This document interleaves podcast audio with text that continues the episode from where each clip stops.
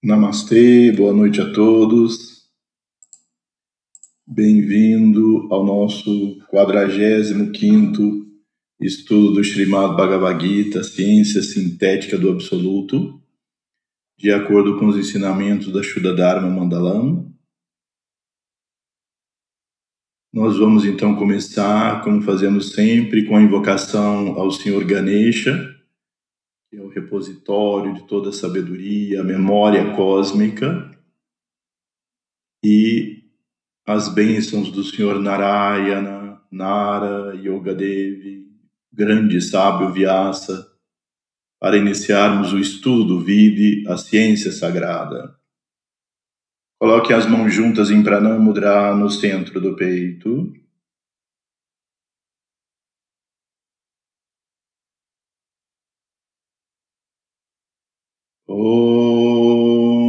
गणनात्वा गणपतिगुं हवामहे कविं कवीनम् उपमश्रवस्तमम् ज्येष्ठराजं ब्रह्मणा ब्रह्मणस्पत अनशृम्बं नुति विसीदसादनम् ॐ श्रीमं महागणाधिपतये नमः नमस्ते नरदेवाय नमो नारायणाय च बादरीवननाथाय योगिनं पातये नमः। नारायणं नमस्कृत्य नरं चैव नरोत्तमं। देवीं सरस्वतीं ततो जया मुदीरये। नारायणाजतौ। जगतास्तिस्तैस्तिस्तौ शूदसङ्कल्पनतौ। च वंदे कृष्ण अर्जुनौ सदा। ॐ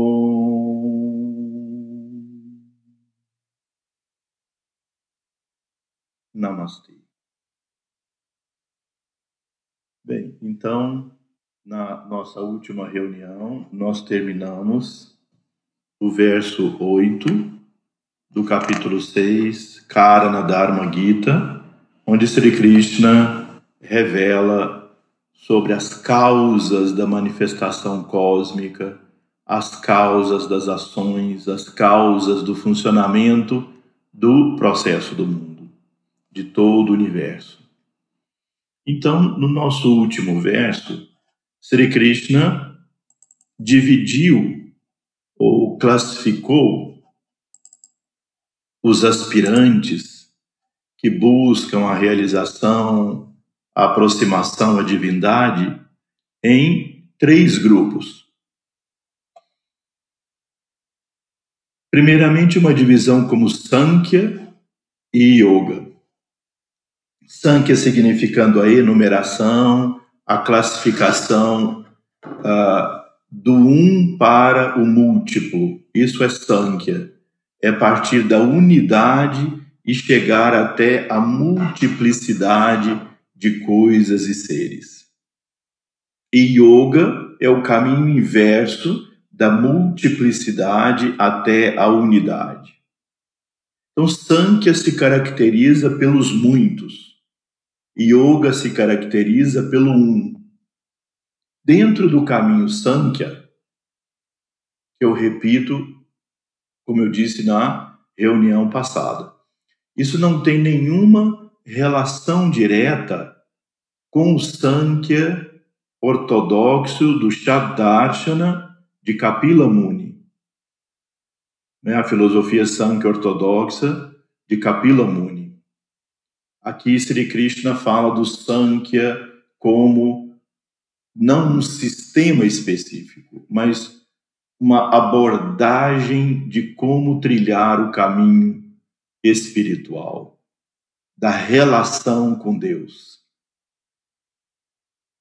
Então ele dividiu o Sankhya em dois grupos, o Kevala Sankhya e o Shuddha Sankhya.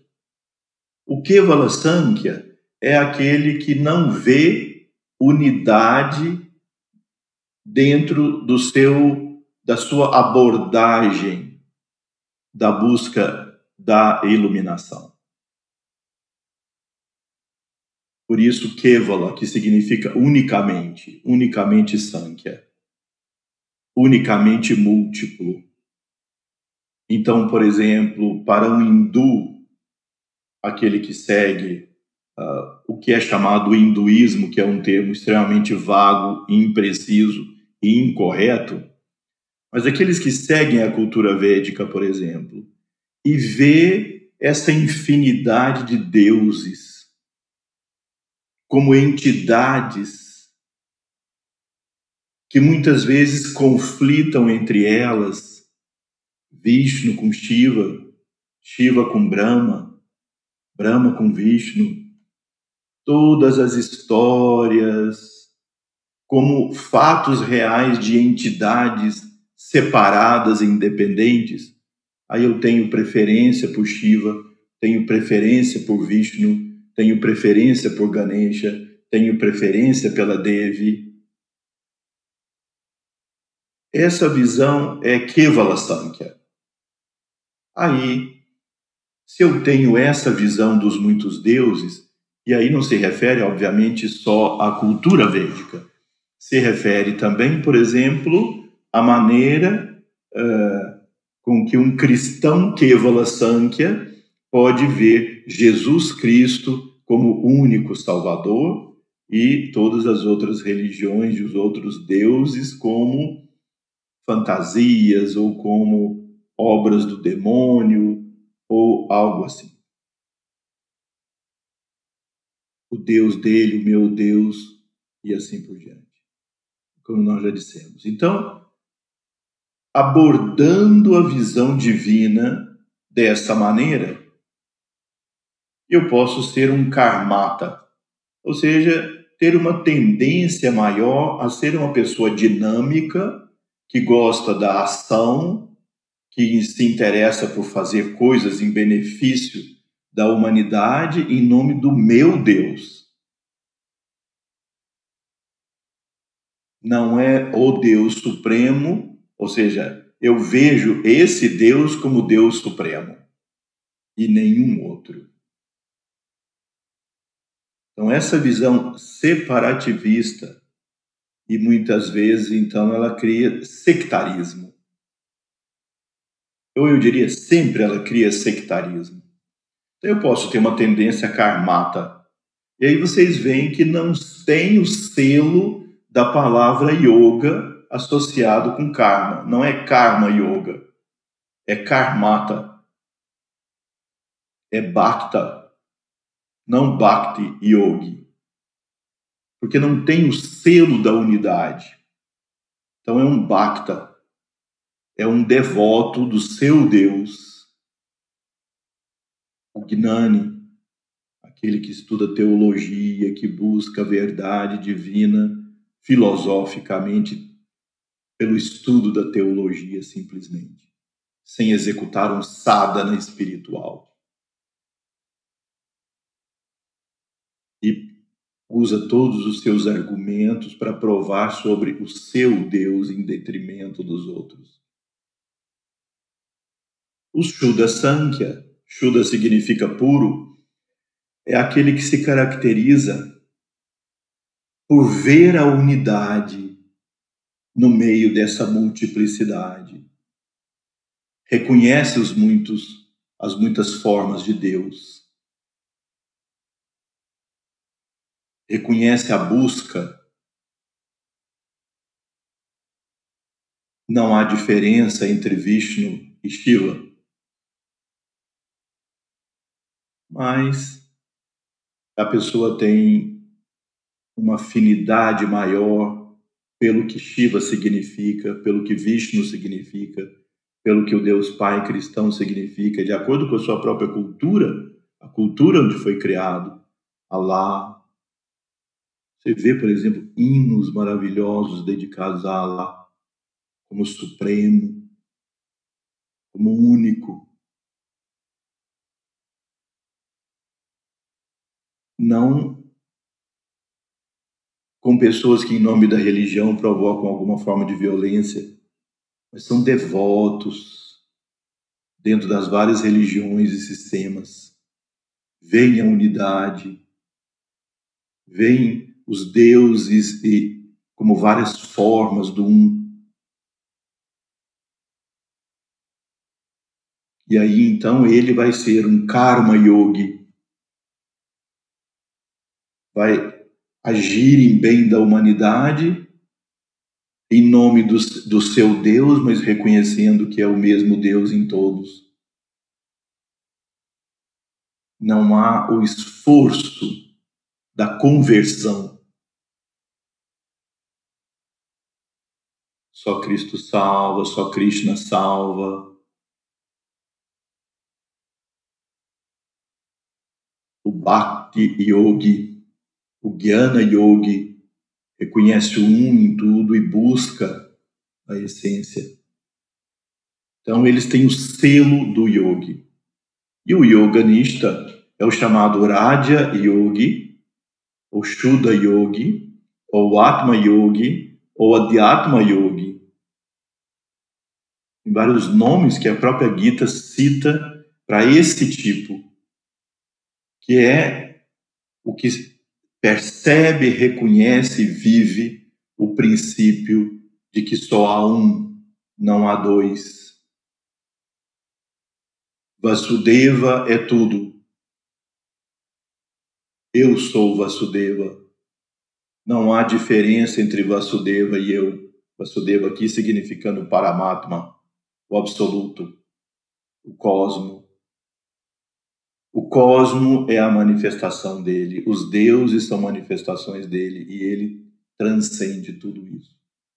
Não como um deus que governa, como Ishvara, simplesmente, mas como o supremo que é o próprio universo e transcende o próprio universo. Só há um, não há dois.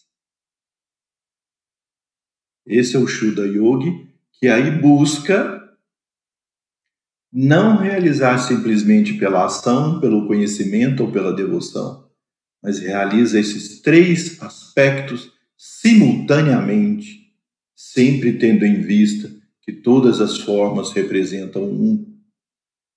Então, por exemplo, quando nós fazemos o puja de Sri Yoga Devi, quando nós fazemos o mantra Om Namo Narayanaya,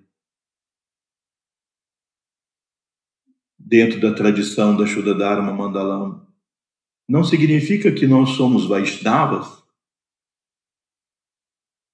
Ou quando nós fazemos na lua nova as práticas dedicadas a Shiva, não significa que nós sejamos Shaivas? Ou quando nós fazemos as práticas, como eu disse para a Mãe Divina, que nós somos tântricos, significa que tudo isso está organizado, não como um sincretismo. Entendam bem, por favor. Não como assim, pego um pouquinho de cada coisa e aí eu faço o meu caminho com um pouquinho de tudo.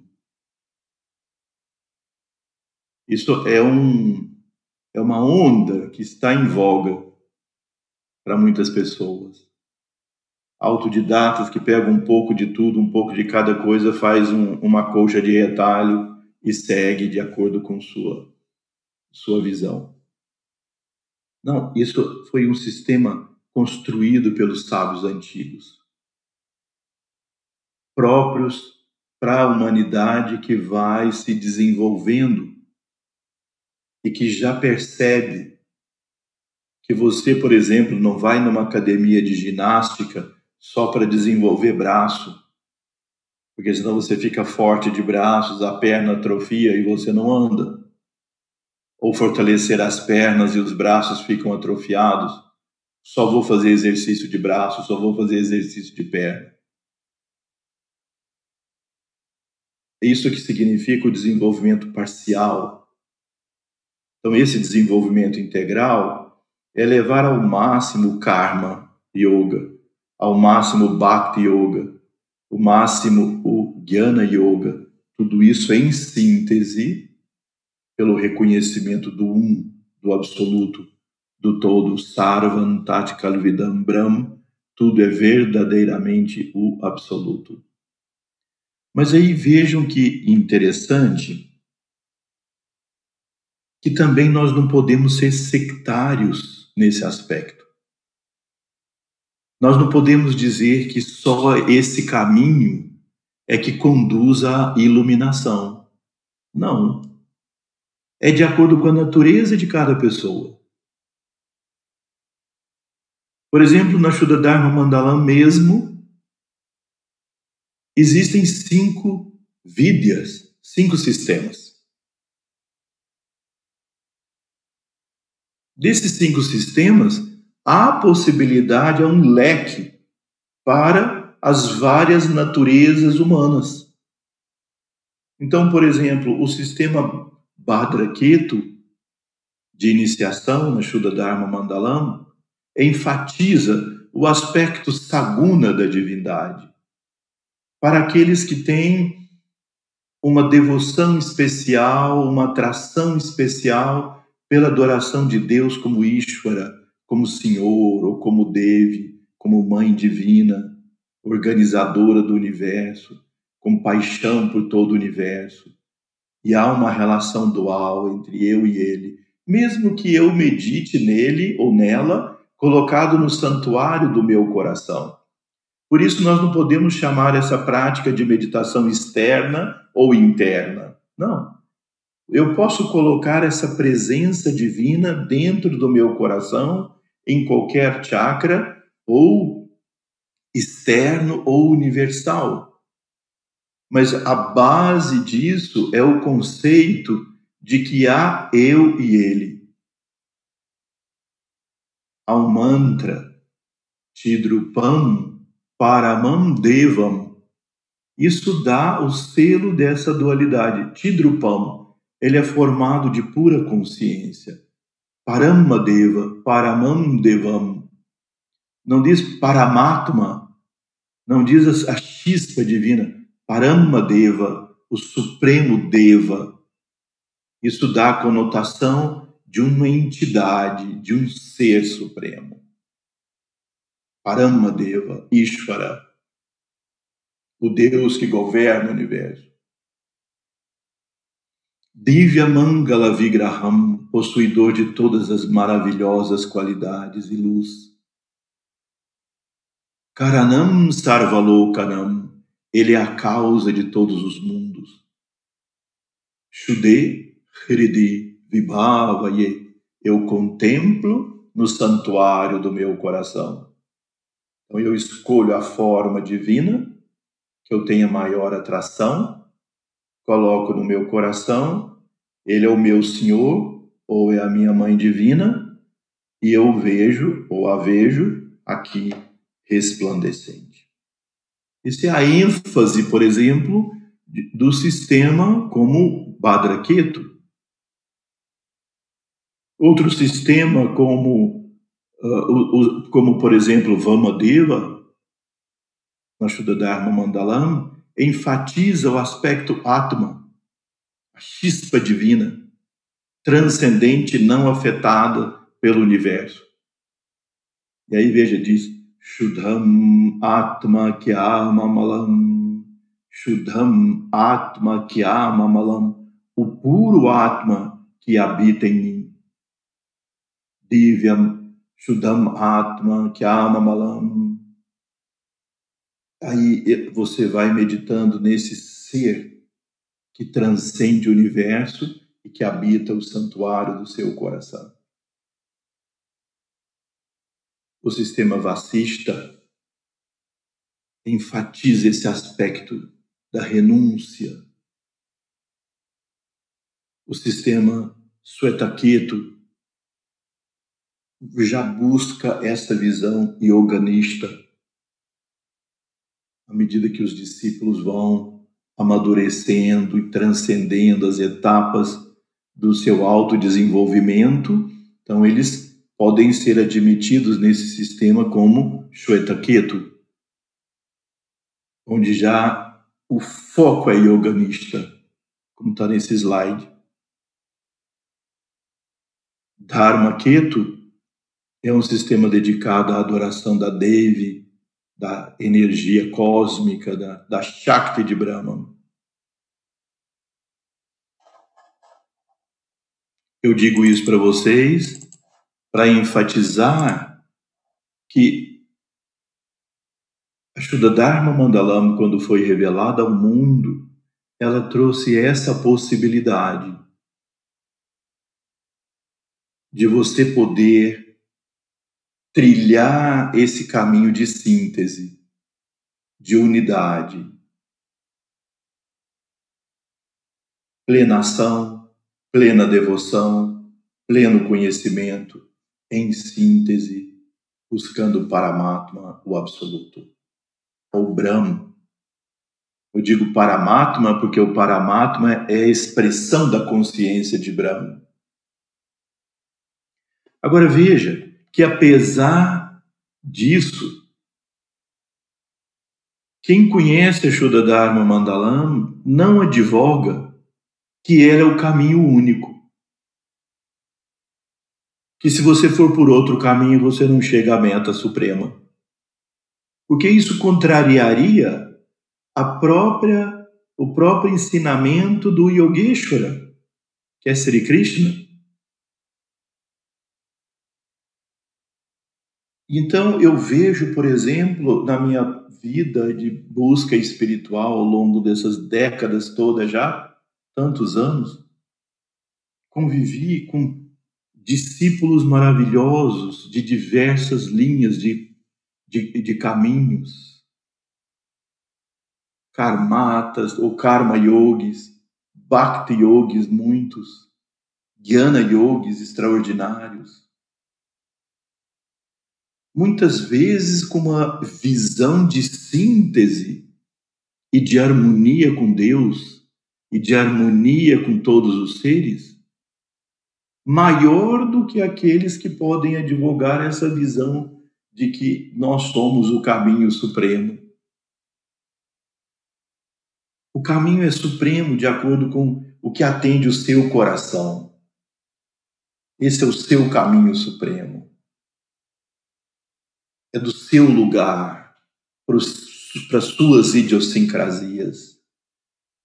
Mas é preciso ter abertura de visão para compreender que há outras possibilidades. E Sri Krishna afirma isso, por isso a gente reverentemente deve buscar compreender e aceitar essa visão que não é uma visão de tolerância. Muitas vezes as, os líderes religiosos se unem em algum conclave, em alguma um congresso, uma reunião, propondo tolerância. Mas a tolerância, ela pode ser útil para evitar tantos conflitos e violências e tentar encontrar o que se pode fazer em comum.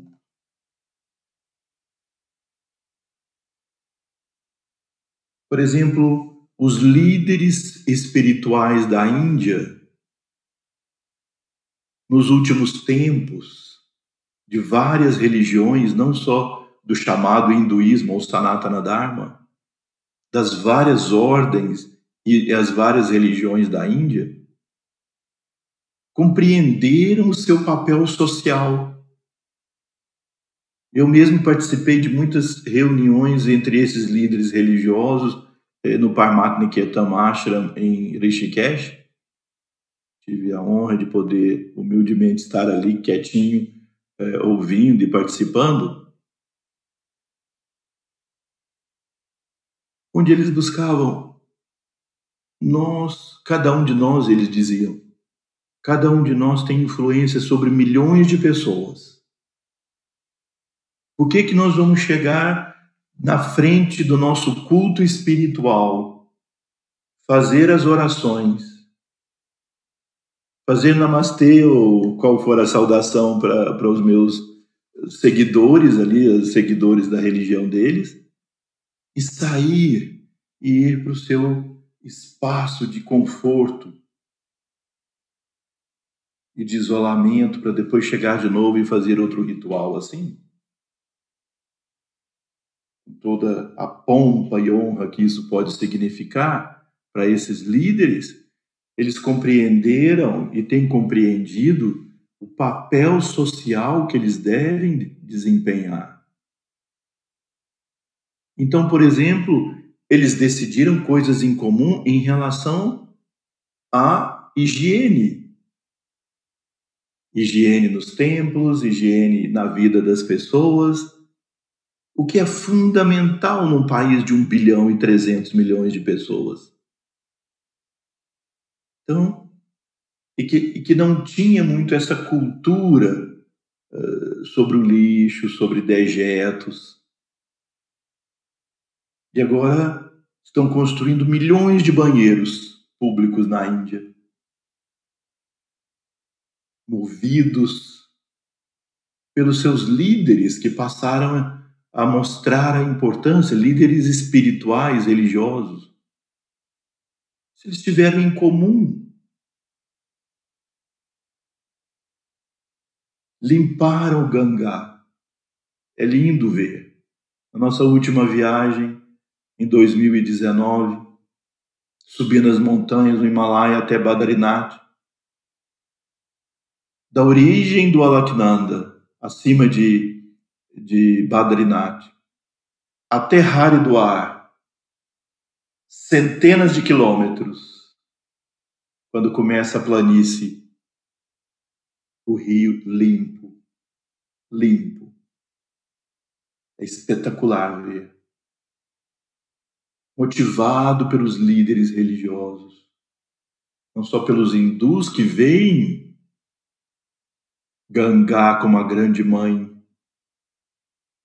mas os outros entenderam a importância da água limpa. E eles têm poder de convencimento sobre os seus liderados.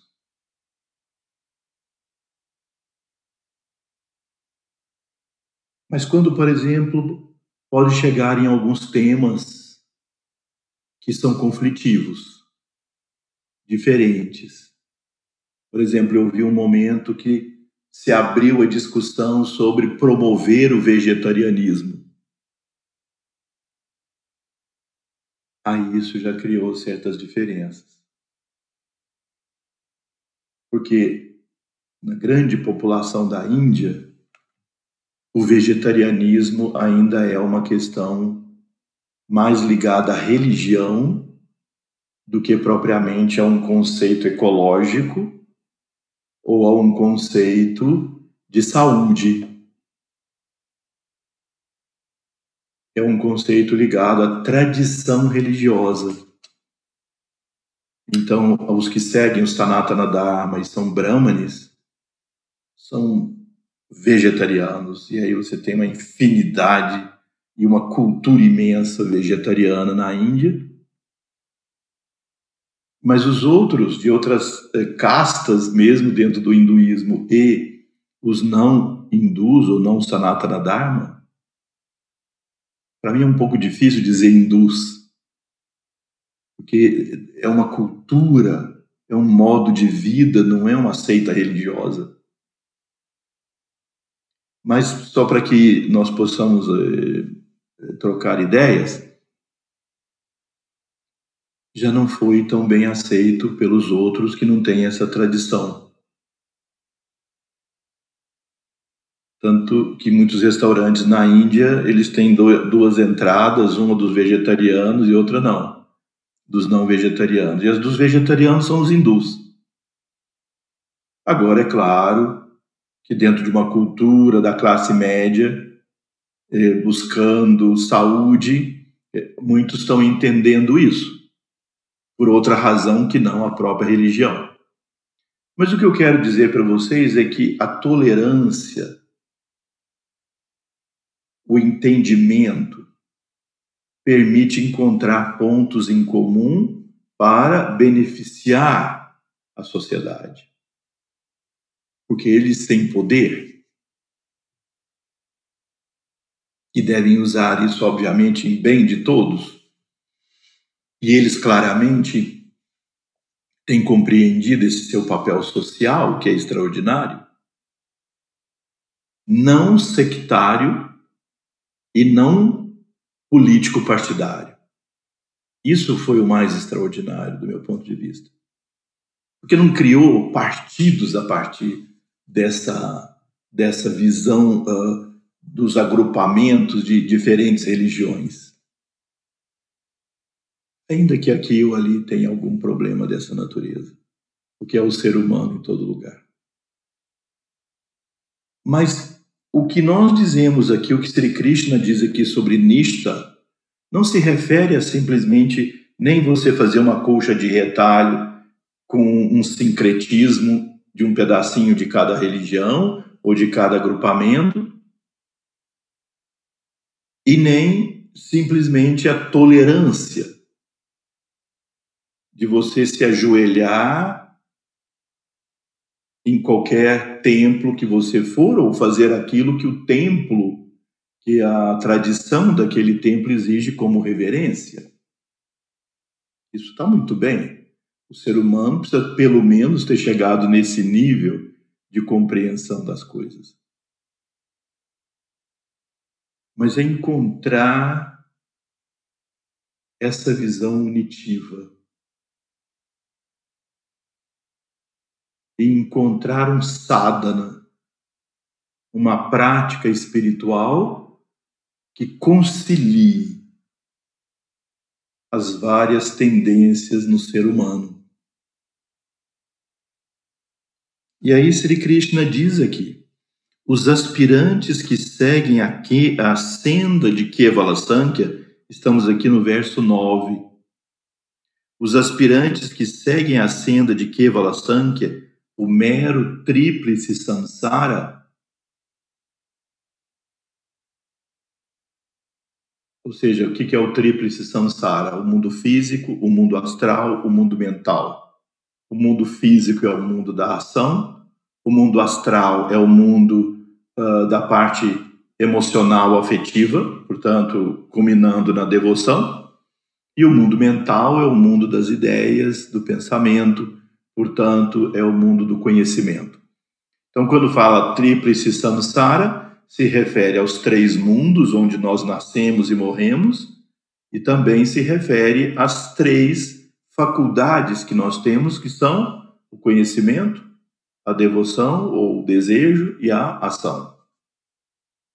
Então, os Kevala Sankhya's, mas não aqueles que seguem a senda do Shuddha Sankhya e do Shuddha Yoga, afirmam que as disciplinas do Sankhya e do Yoga são diferentes entre si e desconectadas e que não há relação entre uma e outra.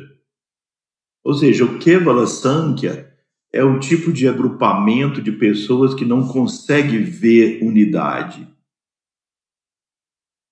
Mas os Shuddha Sankhya's e os Shuddha Yogis conseguem ver a unidade entre diversas, as diversas manifestações dos vários avataras, das várias ordens religiosas, dos vários sampradayas, das várias eh, Guru Parampara que foram surgindo.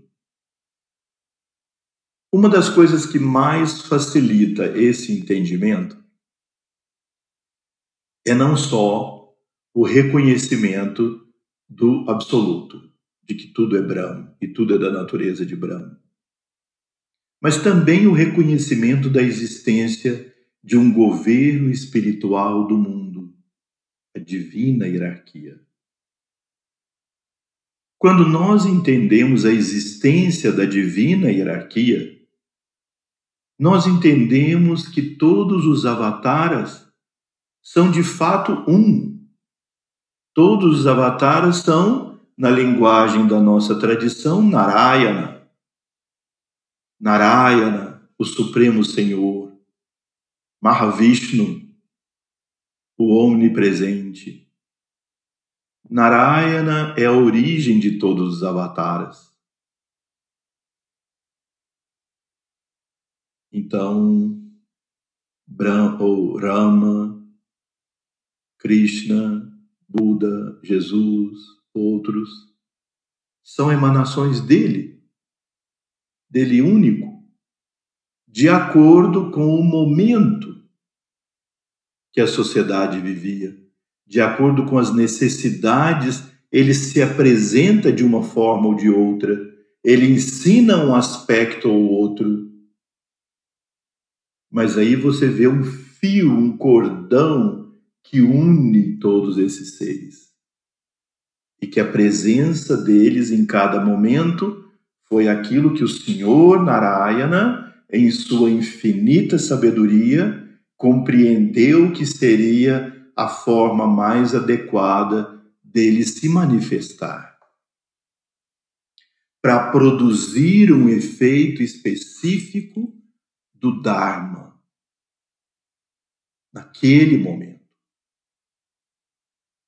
Quando você compreende isso de coração, nas profundezas da sua pessoa, não há como olhar diferente para Rama, para Buda, para Krishna, para Jesus, Maomé e outros. Não há como olhar diferente para as três grandes linhas do Vedanta, Shankaracharya, Ramanuja, Madhva, e depois os que vieram dividindo essas linhas em outras e outros.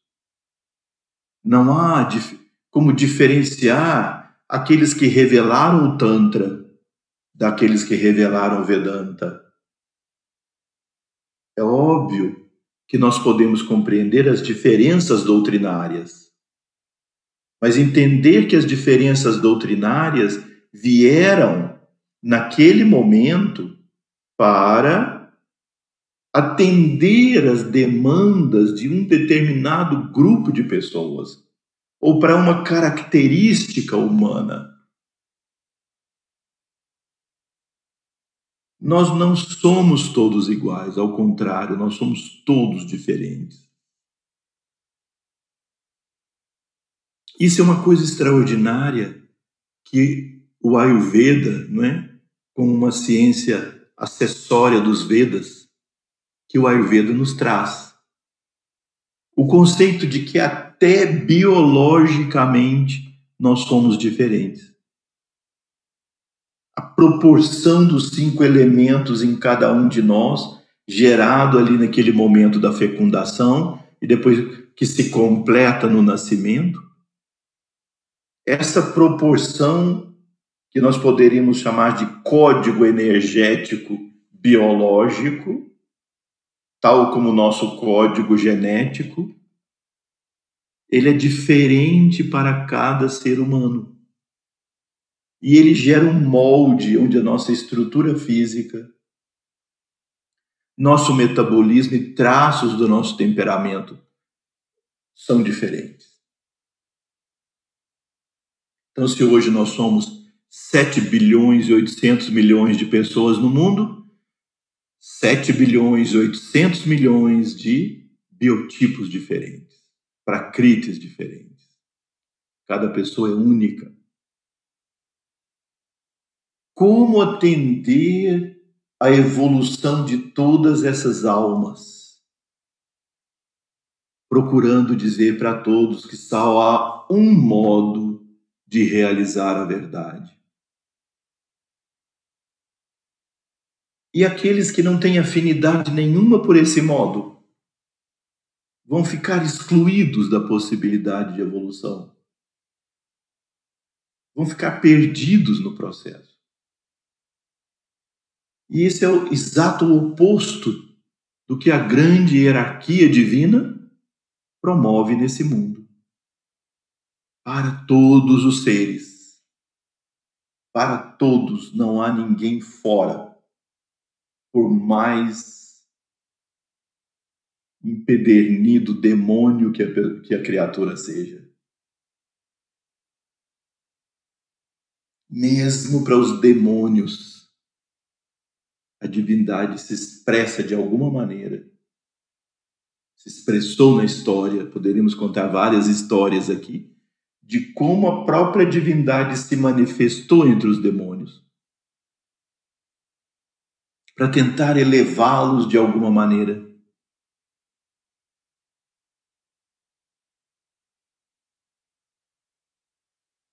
Vou dizer para vocês, uma, contar para vocês uma história. Há três anos atrás, num congresso de Ayurveda na Índia, veio um, um grande professor do Ceilão, Sri Lanka, professor de Ayurveda, um grande estudioso de Ravana. Quem leu Ramayana observa de sob certo ângulo que Ravana era o rei dos demônios. É, esse é o que está escrito e isso é o que chega para a maioria. Ravana como Deus, ou seja, o rei dos demônios. E aparece sempre com uma figura muito demoníaca. E que raptou Sita de Rama e levou Sita até sua fortaleza em Sri Lanka. E aí Rama, com seu exército, foi até lá, onde surgiu a guerra do Ramayana. E depois Rama, no final, matou Ravana, uh, jogando flechas na região do Nabi, o seu umbigo, que era um arma uh, que pode ser mortal. Mas sob os estudos desse professor, nós vimos Ravana sob outro ponto de vista como alguns também estudiosos do Ramayana advogam e ensinam. Ravana como um grande médico ayurvédico que beneficiou muita gente. Criou fórmulas de medicamentos. Curou muita gente de doenças. O que eu quero dizer com isso é que nós analisamos as pessoas e as criaturas e os seres de acordo com o ângulo e o ponto de vista que nós temos sobre a vida. E outros podem ver sobre outro ponto de vista. E todas as criaturas humanas têm um, um grande potencial de alcançar a iluminação e a verdade. E por que o Senhor Narayana não propiciaria algo, algum sistema e método que pudesse ajudar a todas essas pessoas e seres? Então, quando nós enxergamos que há um governo espiritual do mundo que está sob os ensinamentos e as ordens de Bhagavan Narayana e de Sri Yoga Devi, a grande deusa da hierarquia, a rainha da hierarquia, divina mãe de todos os seres. Eternos vigilantes da evolução de todos os seres, com uma compaixão infinita, uma misericórdia infinita por todos os seres. Então, isso leva à compreensão de que os vários sistemas são simplesmente adaptações às necessidades do momento, das circunstâncias ou da natureza das pessoas.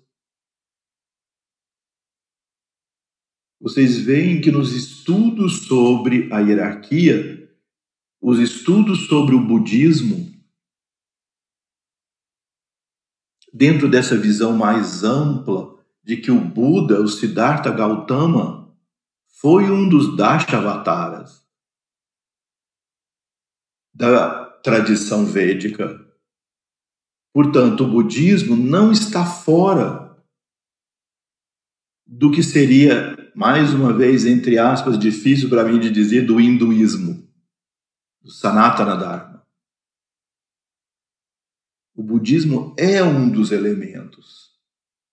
O Buda veio dentro desse contexto.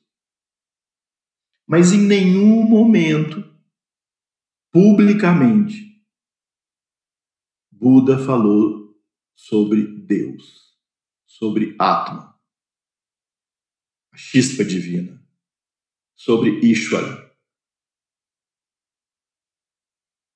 Então, num contexto dos estudos amplos, da evolução ou do desenvolvimento da cultura védica no mundo, o budismo, assim como o jainismo, eles são classificados como religiões materialistas ou nirishwara, ou seja, que não acreditam, não falam na existência de Deus.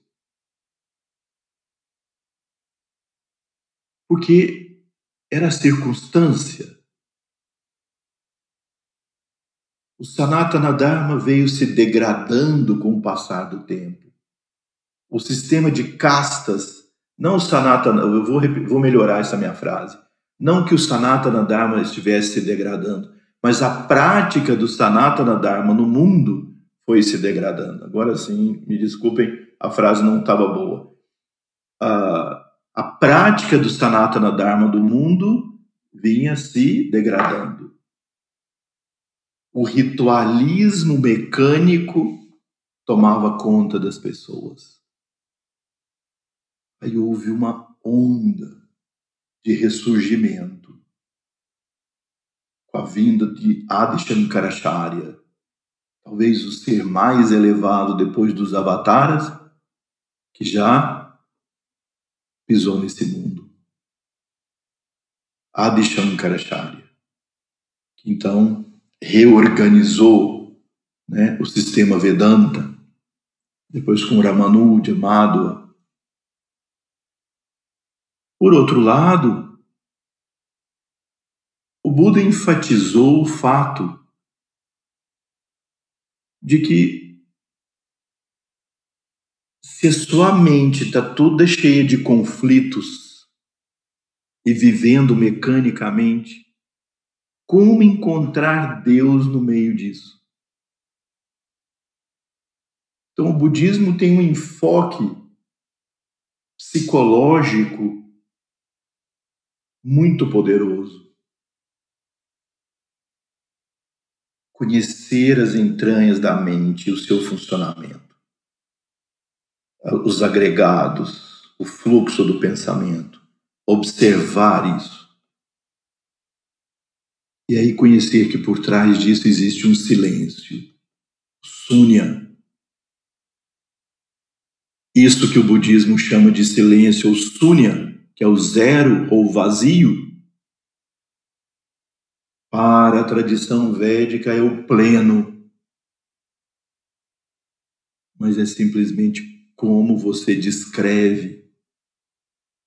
Se descrever da mente para esse estado é o vazio, que é o vazio da mente, é o sunya, o silêncio. O silêncio que vem da compreensão de que a mente é um agregado de um fluxo de pensamentos, emoções e sensações. E Shankaracharya perguntou: Mas quem é que está por trás disso? E aí, aquilo que o Buda ensinou, que é o Sunya, o vazio, Shankaracharya ensinou que é o pleno, o ser.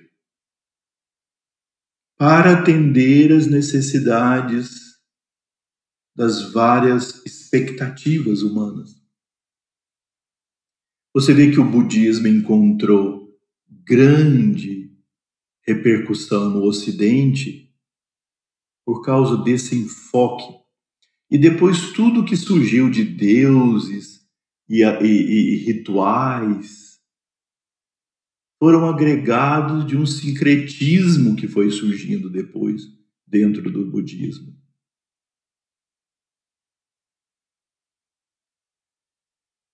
Mas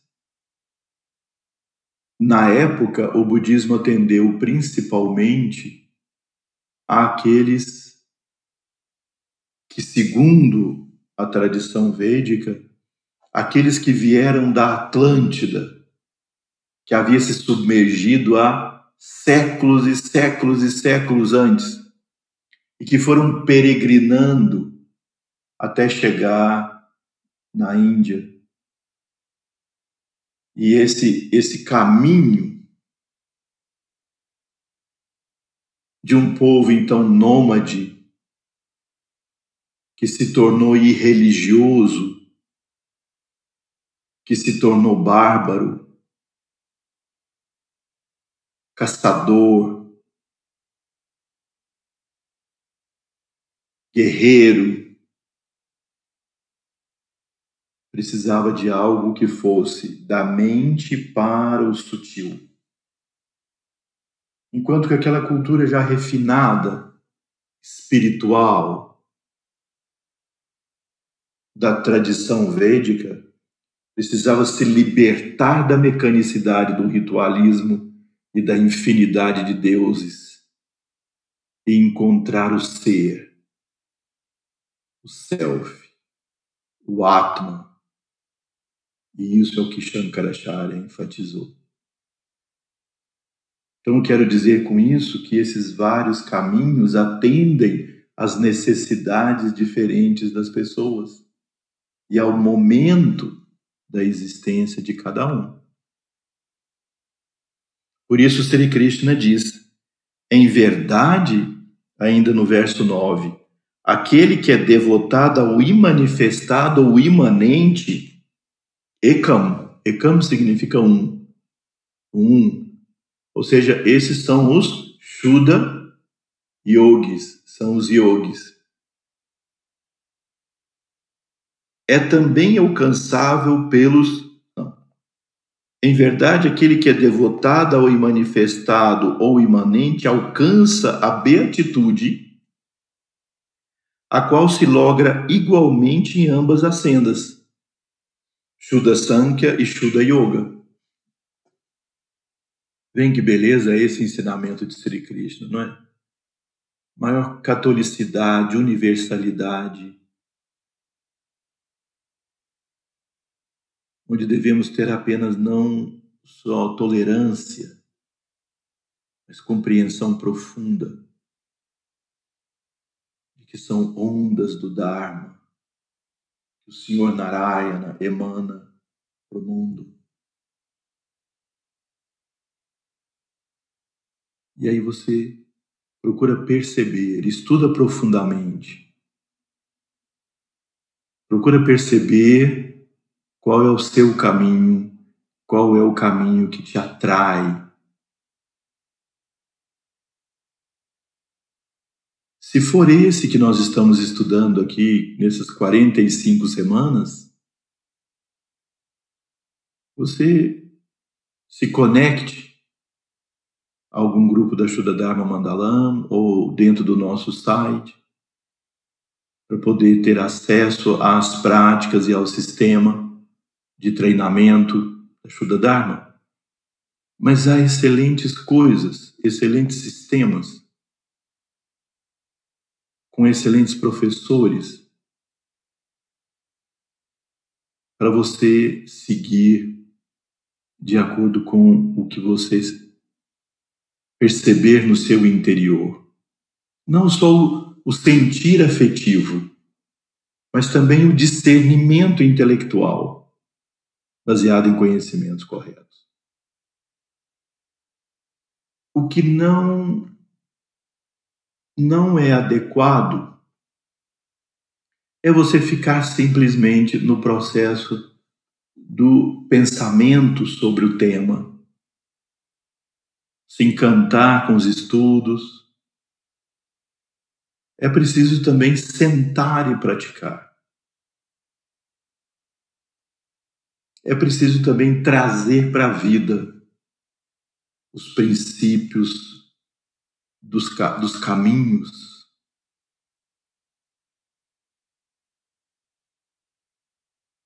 Só há um Guru Supremo, Bhagavan Narayana, se manifestando como os avataras, Se conecte a Ele, se conecte à Mãe Divina diretamente.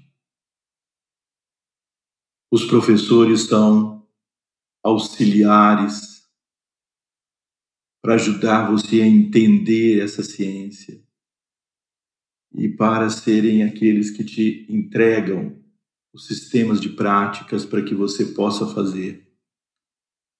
Mas é o seu caminho. Yoga é Vijaya, yoga é conquista. É um processo de conquista sobre si mesmo o tempo todo. Não há feriado, não há férias.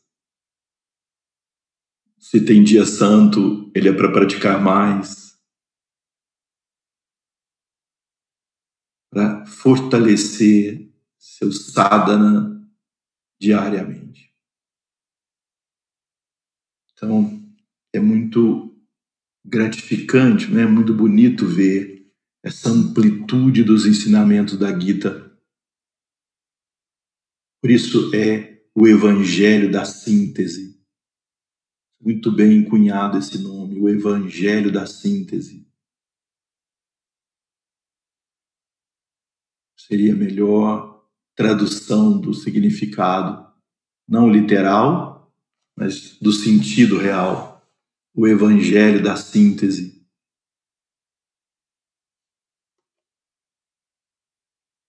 aquele estado a que chegam os aspirantes Sankhya's também é alcançável pelos yogis. Veja, reforça mais ainda. Vê quem vê a unidade como também o tríplice e o unitário funcionamento. Tríplice é Sankyanista e unitário funcionamento é Yoganista. Então, repito.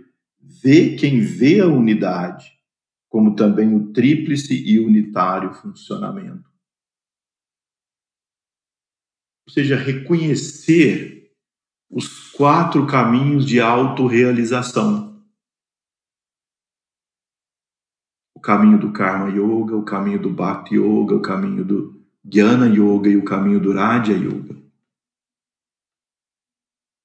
Mas aí é preciso observar bem que quando nós dizemos o caminho do Raja Yoga, muitos ensinam que o caminho do Raja Yoga, eu repito porque eu já disse isso anteriormente, se refere ao Ashtanga Yoga de Patanjali. Inclusive, quando você lê um livrinho extraordinário, básico e fundamental para trilhar o caminho do yoga, que se chama Quatro Yogas de Autorrealização do Swami Vivekananda. O grande Vivekananda. Quatro caminhos de autorrealização. Então ele descreve Karma Yoga, Bhakti Yoga, Jnana Yoga e Raja Yoga. Mas quando ele descreve Raja Yoga, ele coloca como estrutura para explicar o Ashtanga Yoga de Patanjali do Yoga Sutra de Patanjali. Ainda que com grande mérito, o Yoga Sutra de Patanjali, todo o mérito desse texto e do, do sábio Patanjali para o mundo, mas em nenhum momento de todos os 156 versos, em nenhum momento ele chama o yoga que ele ensinou de Raja Yoga. Ele chama de Ashtanga Yoga. Mesmo assim, pela sabedoria do Swami Vivekananda, você vai vendo esse elo de síntese que ele explica. Então vale a pena estudar esse texto. Mas se vocês quiserem conhecer em maior profundidade, então, o Raja Yoga, como Sri Krishna está descrevendo aqui, há um pequeno texto na Shuddha Dharma Mandalam chamado Shuddha Yoga, que explica as bases desse processo. E que você pode encontrá-lo na, na livraria que tem lá no nosso site.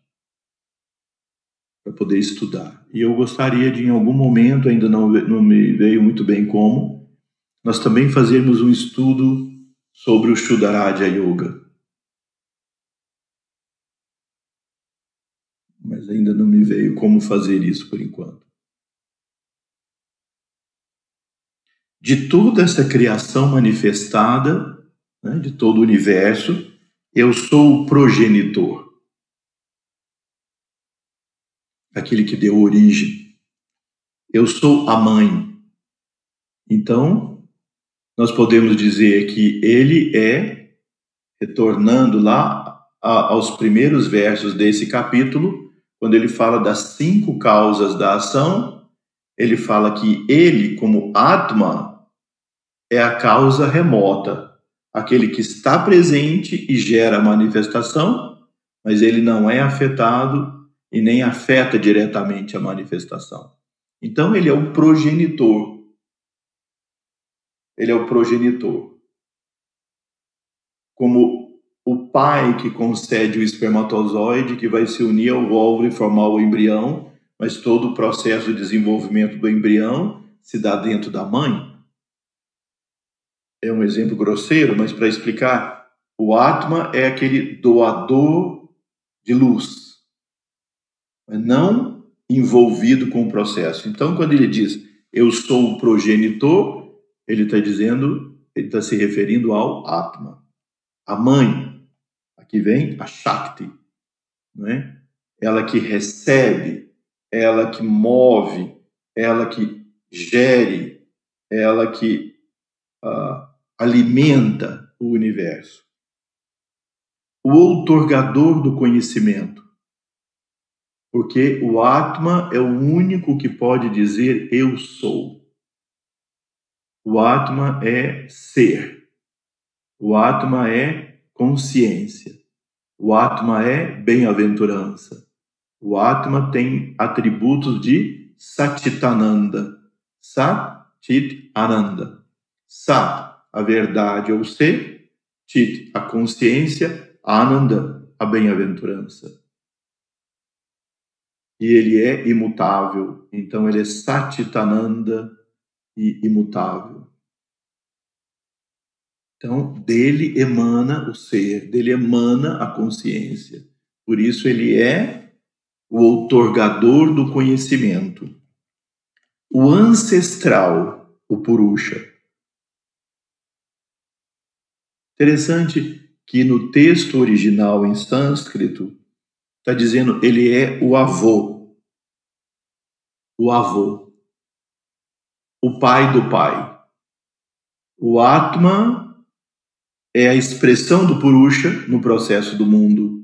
O Purusha é o avô. O Atma é o pai. Purusha é o transcendente. Lembra-se lá que nos estudos, cada um dos cinco corpos manifesta um nível de expressão da verdade. Akshara, Diva, no corpo astral, Atma, no corpo mental inferior, Paramatma, no corpo mental superior e Purusha, no corpo de glória, Anandamaya Kosha. Então, Purusha é o avô. Do Purusha provém o Atma. O Atma é a expressão do Purusha no processo do mundo. Então, ele é a consciência dentro do universo e o Purusha é o próprio Atma, mas transcendendo o processo do mundo, não estando além do processo do mundo. Então, ele é o avô, enquanto o Atma é o pai. O ancestral ou Purusha. O transcendente absoluto ou Shuddha Brahma. E a causa de tudo ou pranava, samasti e vyasti.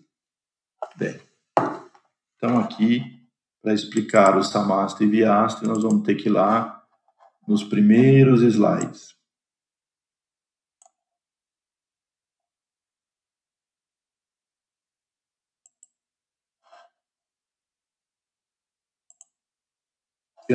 Isso aqui foi uma das primeiras coisas que nós vimos no curso aqui nesse nosso estudo, o absoluto é um e três ao mesmo tempo. Como um, ele é chamado samastipara, ou o aspecto transcendente, para Brahm, para Brahm. Samastipara. Brahm, o Om, em seu estado um. Om, então aqui a causa de tudo e vem Pranava. Pranava é o Bidya Mantra Om, né? Veja.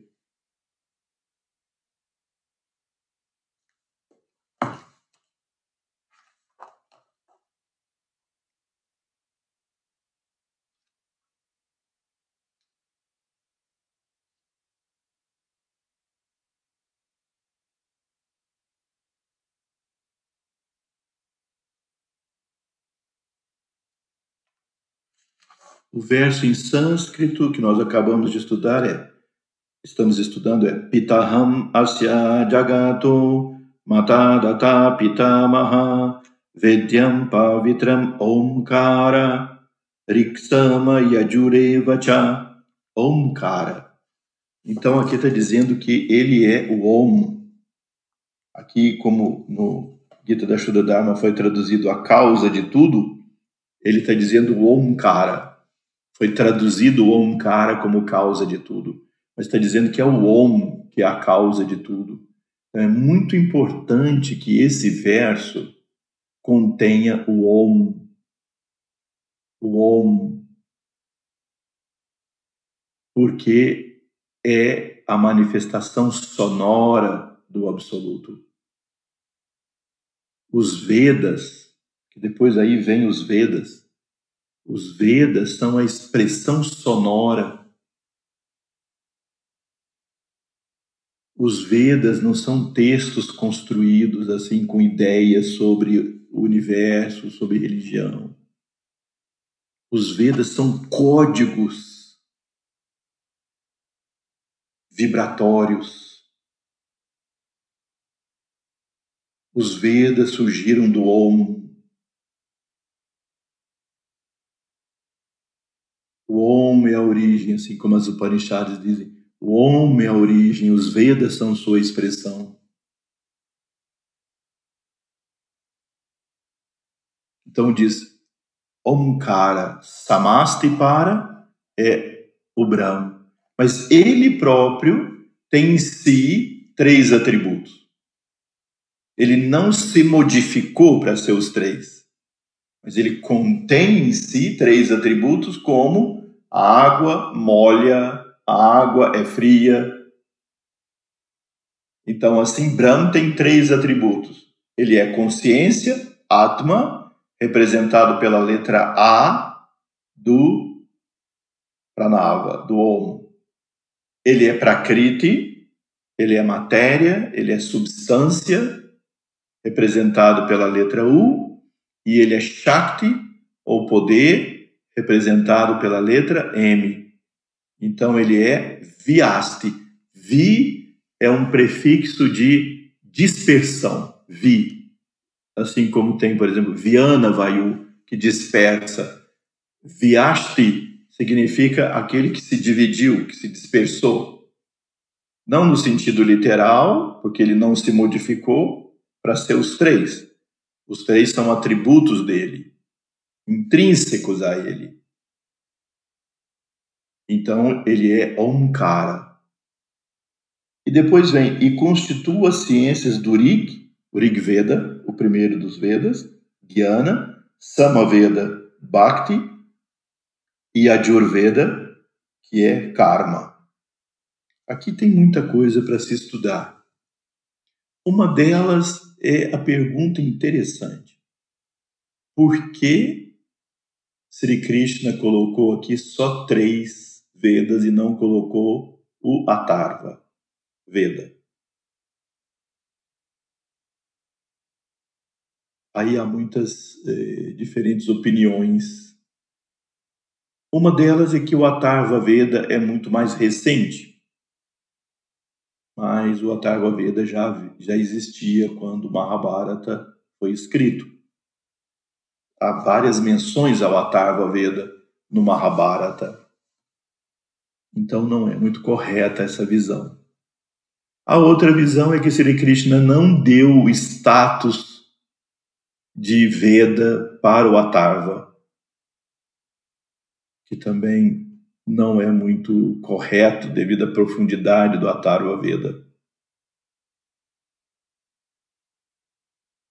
Alguns estudos feitos por alguns instrutores da Shuddha Dharma Mandalam, como Sri Janardana, diz como ele diz que é Omkara e ao mesmo tempo que ele é os três Vedas, ele está colocando o Atarva Veda como a síntese dos três, como Om.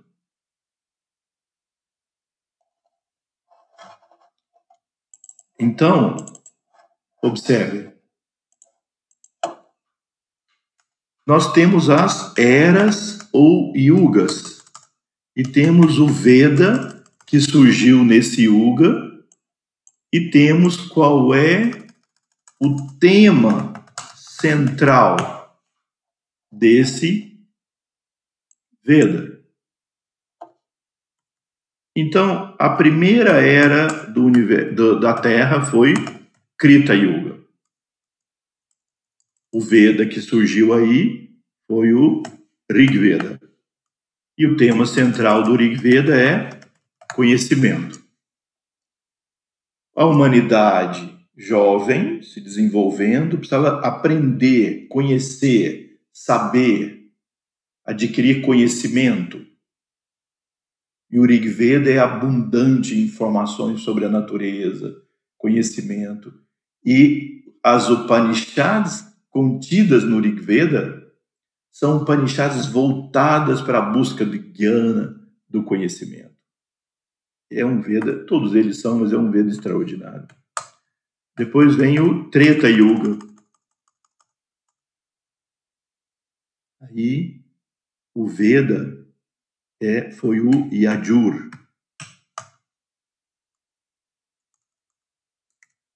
Você adquire conhecimento, conhecimento, conhecimento. Aí você precisa pôr em prática esse conhecimento. Então, na, na segunda era, o Treta Yuga, o Veda que surgiu foi o Yajur. E aí o foco do Yajur é ação. Regras de conduta, etc.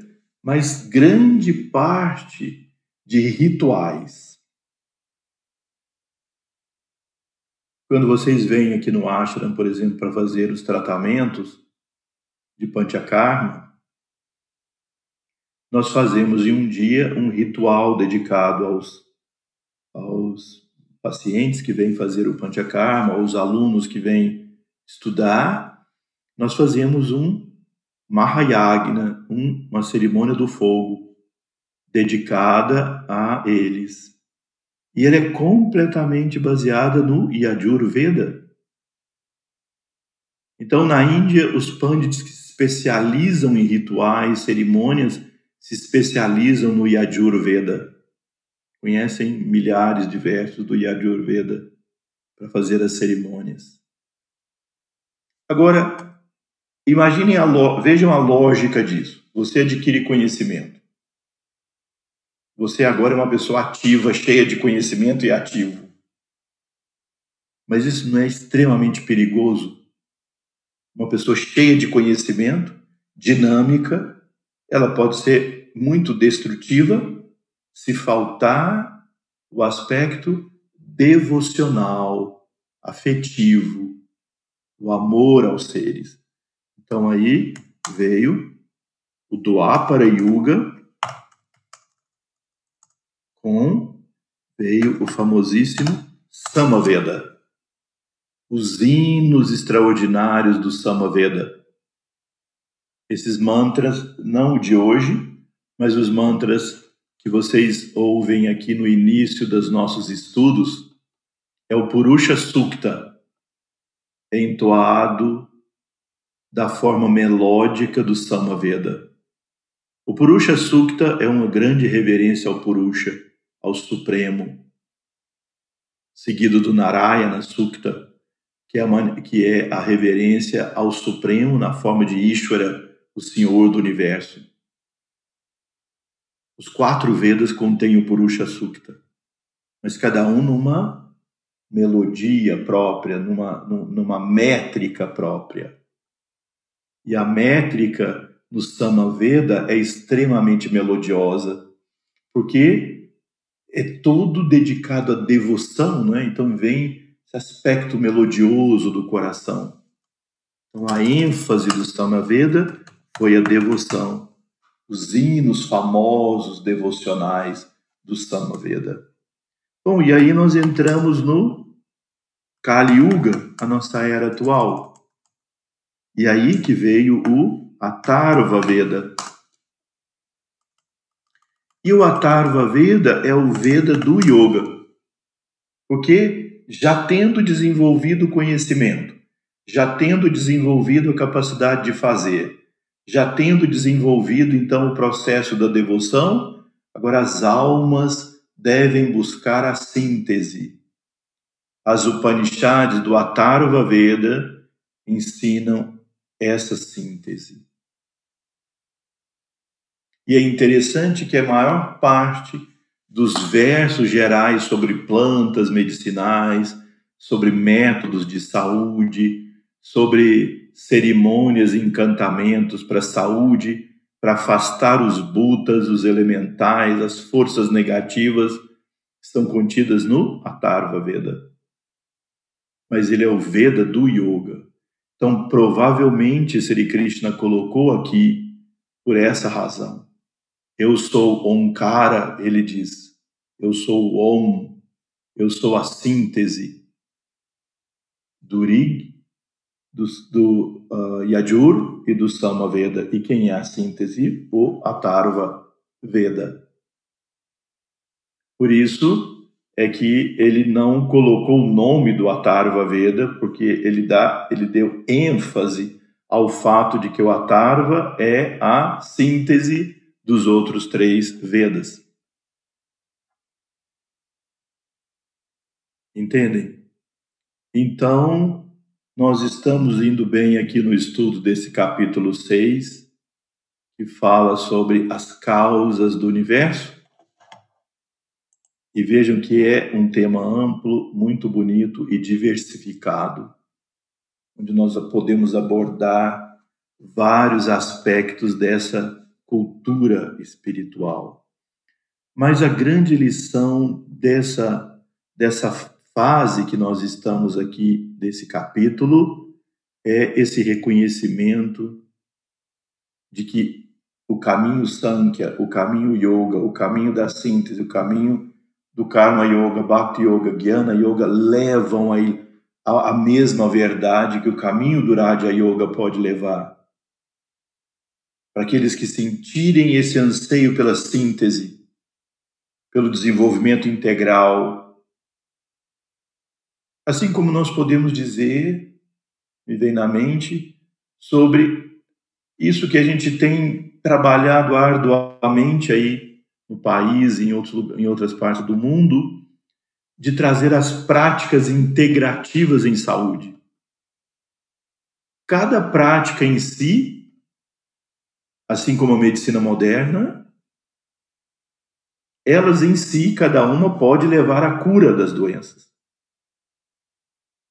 Como leva, no dia a dia, cada parte do mundo tem feito coisas extraordinárias, com as várias linhas da, da medicina. Mas quando nós trazemos isso de forma integrativa, harmoniosa, nós fazemos um grande bem para a saúde, a harmonia, o bem-estar, a prevenção. E aí, a prática integrativa também não é uma colcha de retalho, de pegar um pouquinho de cada coisa e fazer uma mistura. Porque ninguém sabe muito bem o resultado que vai dar. É integrar sobre sob um ponto de vista filosófico. E a nossa prática integrativa ela é feita através do Ayurveda, no, no, no aspecto da medicina, no aspecto da cura e da prevenção.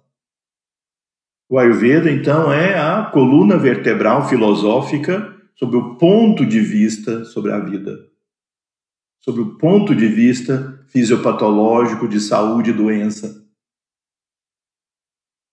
Fisiológico e fisiopatológico, né? Fisiológico da saúde, fisiopatológico da doença.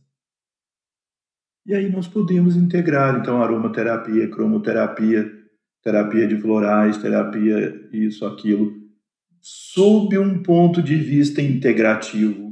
Senão é uma coxa de retalho, uma mistureba que a gente não sabe onde vai dar e às vezes alguns críticos têm razão nesse aspecto.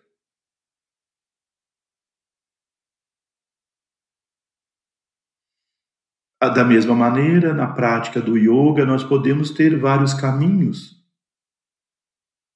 e serem ótimos e levarem como levaram e têm levado ao longo dos séculos, milênios, a produzir grandes seres iluminados, grandes luminares da humanidade. Mas se isso for integrado, pode ser um caminho apropriado para a natureza humana dessa era. Tempo de vida curto, a mente agitada e ocupada. Então, um processo que possa integrar isso. Bem, então, nós completamos nosso estudo de hoje. Quero agradecer mais uma vez a presença de todos, a participação. Aqueles também que não puderam estar presentes hoje, presentes hoje e que vão assistir e no momento que você possa. Rogar as bênçãos divinas, não é? Sobre esses momentos que nós estamos vivendo, da humanidade, de tantos desafios, de tanto aprendizado rogar as bênçãos do Senhor Narayana e da Divina Mãe sobre todos aqueles que sofrem, que estão preocupados e com perdas de entes queridos. Então, que a divindade possa iluminar a todos nós, proteger-nos mas ao mesmo tempo ensinar-nos. Ensinar e proteger aqueles que, que são os líderes físicos da humanidade, que eles possam trazer o Dharma, promover o Dharma, ajudar as pessoas, ajudar a toda, todos os seres vivos nesse planeta. essa grande mãe, que é esse planeta que nos cuida, que nos protege, que nos alimenta, que nos dá a oportunidade única, extraordinária de evolução da nossa alma.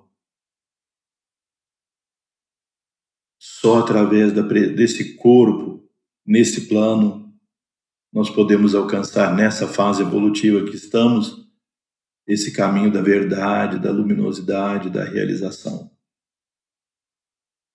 Então vamos entoar o mantra.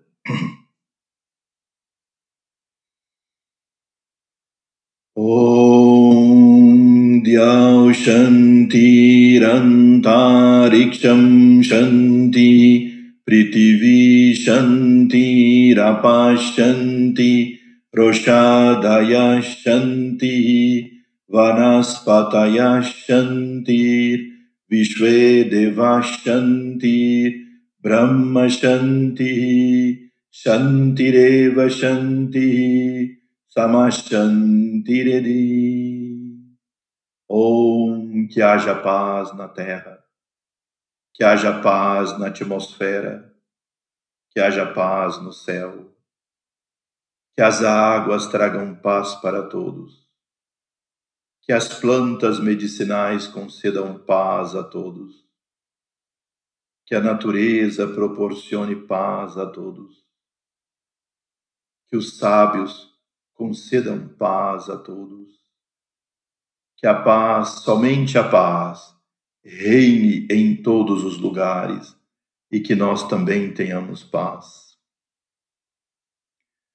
Om Sahana Vavatu Sahanam Bhunaktu Sahaviryam Karavavahai Tejasvinavaditamastu Ma Vidvishavahai.